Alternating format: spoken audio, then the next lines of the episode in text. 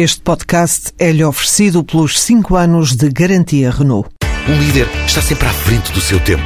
Em alguns casos, 5 anos. Qualidade Renault. 5 anos de garantia ou 150 mil quilómetros em toda a gama.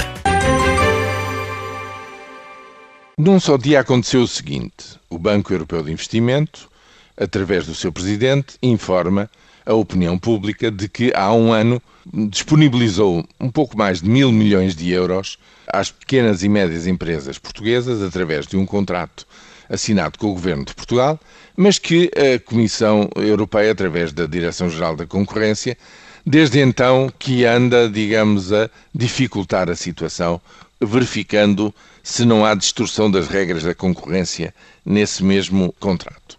Bem, não ficou sem resposta no espaço de um dia.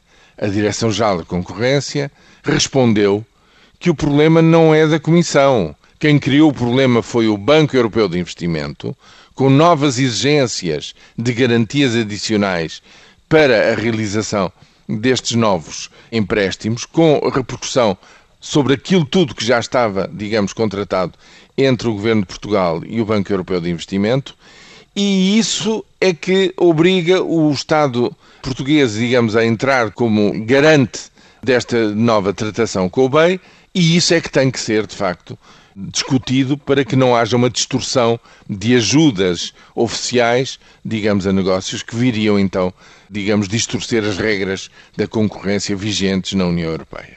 Ou seja, num dia o BEI diz que a culpa é da Comissão Europeia, no mesmo dia a Comissão Europeia responde que não, senhor, a culpa é do BEI que está, digamos, a criar exigências que tornam tudo mais complicado.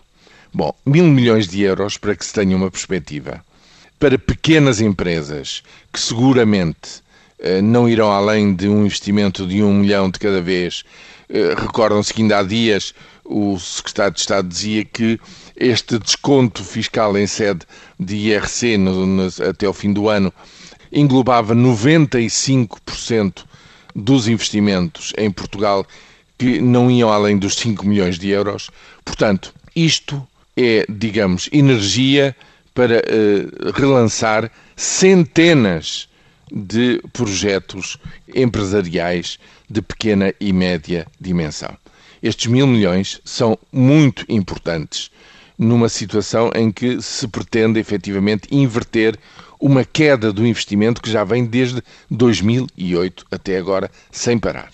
Portanto, quando se diz que não há dinheiro, pensemos duas vezes.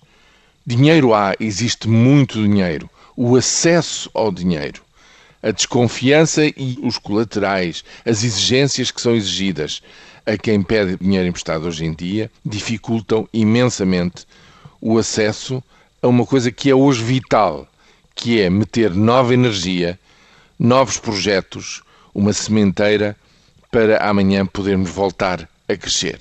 E isto é vital e a história que no dia de ontem ouvimos com estas digamos, acusações cruzadas, é uma história muito, muito pesada, muito negativa.